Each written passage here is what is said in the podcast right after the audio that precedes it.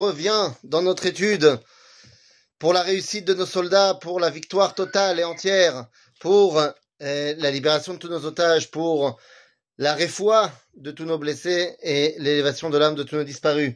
Les amis, on revient dans notre étude de Ilchot Melachim ou Milchemotehem Rambam, les lois sur les rois et les guerres du Rambam.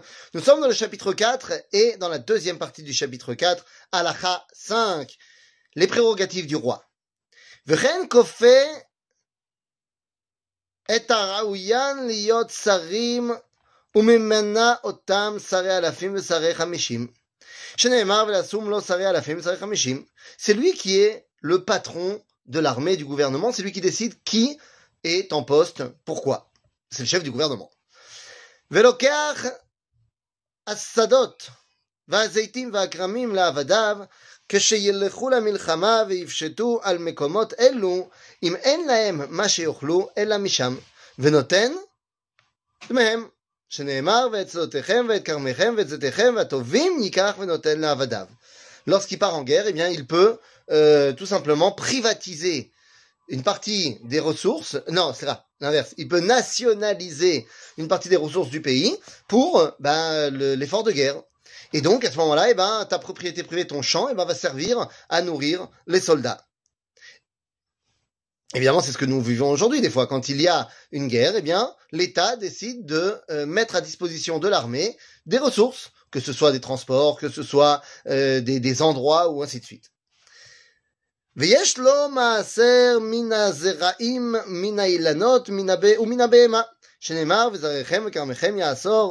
C'est-à-dire qu'il prend une partie de la récolte, des animaux, machin, pour lui. C'est eh, lui le roi.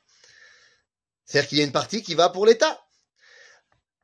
Et là, tout d'un coup, le Rambam nous dit, attends, je t'ai parlé du roi, sache qu'il y a un roi très particulier qui s'appelle le Mashiach, on y reviendra beaucoup plus tard, chapitre 11 et 12, mais nous dit, le Rambam, המלך המשיח נוטל מכל הארצות שכובשים ישראל חלק אחד משלושה עשר, ודבר זה חוק לו ולבניו עד עולם. Si déjà on te parle de ce qui revient au roi, et ben on te dit le Mashiach quand il va faire des conquêtes au-delà des frontières d'Israël, et pourquoi il t'en parle euh, comme ça, le maire, pourquoi c'est le maire Mashiach Parce que bah, tant qu'on n'a pas conquis tout Israël, c'est pas la peine de penser à faire des conquêtes en plus. Et d'ailleurs, quand David il va le faire, eh bien ça lui sera reproché. Donc il nous dit ici, euh, le maire Hamashiach, lui aussi, il a le droit de prendre un treizième pour lui euh, des conquêtes qu'il va faire en plus de, euh, des, des tribus d'Israël. כל הרוגי המלך ממונים למלך, וכל הממלכות שכובש ערי ארצות המלך, המלכים למלך. ושאר הביזה שבוזזים, בוזזים ונותנים לפניו, והוא נוטל מחצה בראש. Lorsqu'il y avait, à l'époque où il y avait le roi qui était en tête, eh bien, lorsqu'on allait conquérir un endroit, eh bien, il y avait la moitié du butin qui était pour le roi et le reste du butin était euh, partagé parmi le reste de l'armée. ומחצית הביזה חולקים אותם כל אנשי הצבא ביחד עם העם היושבים על הכלים במחנה לשומרם וחולקים בשווה. Ce qu'on a dit, la deuxième moitié שנאמר כי חלקם היורד, כי חלק היורד, כי כחלק היורד במלחמה, כחלק היושב על הכלים, יחדיו יחלוקו.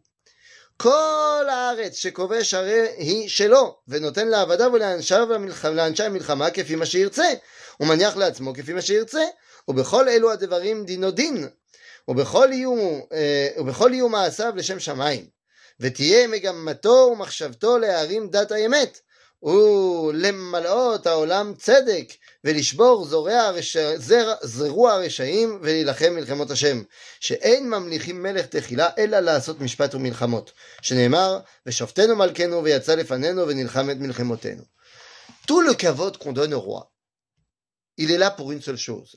Le roi est là pour sortir en guerre, pour amener le bien dans le monde, la justice dans le monde. Et data emet, c'est pas le judaïsme. Il faut pas que tout le monde se convertisse au judaïsme, mais tout le monde revienne vers Akadosh Baruch. Et c'est ça le rôle du Melech Israël. Être capable de ramener au sein du monde la justice, la connaissance de Dieu, la paix, le bien. Et donc c'est pour ça qu'on met un roi la souveraineté d'Israël, sans entrer dans les détails maintenant des lois sur le roi en spécifique, parce qu'on a dit toutes ces halachot là qu'on a vu dans le chapitre 4, eh bien, n'ont plus cours aujourd'hui parce qu'il n'y a plus de roi, il n'y a euh, un gouvernement qui a le statut de royauté, mais qui n'est pas un roi à sa tête. Et donc, bah, c'est à la là, on n'est pas sûr du tout qu'elles vont revenir. Pas sûr du tout, nous dit le Rav toutes ces lois-là, eh bien, si on n'a pas décidé de remettre un roi comme à l'époque, c'est pas forcément un problème, parce que le roi peut avoir un statut différent aujourd'hui. Il peut être un roi comme en Angleterre, par exemple, qui est notre euh, notre vitrine, notre dirigeant euh, honorifique, mais c'est pas forcément lui qui va être le chef du gouvernement. Donc ça c'est possible et ça c'est possible. Quoi qu'il en soit, toutes ces lois-là sont mises en place pour mettre en avant l'importance de la royauté d'Israël, car cette royauté est là pour amener la royauté divine dans le monde, pour amener le bien, la justice et la paix dans le monde. À bientôt les amis.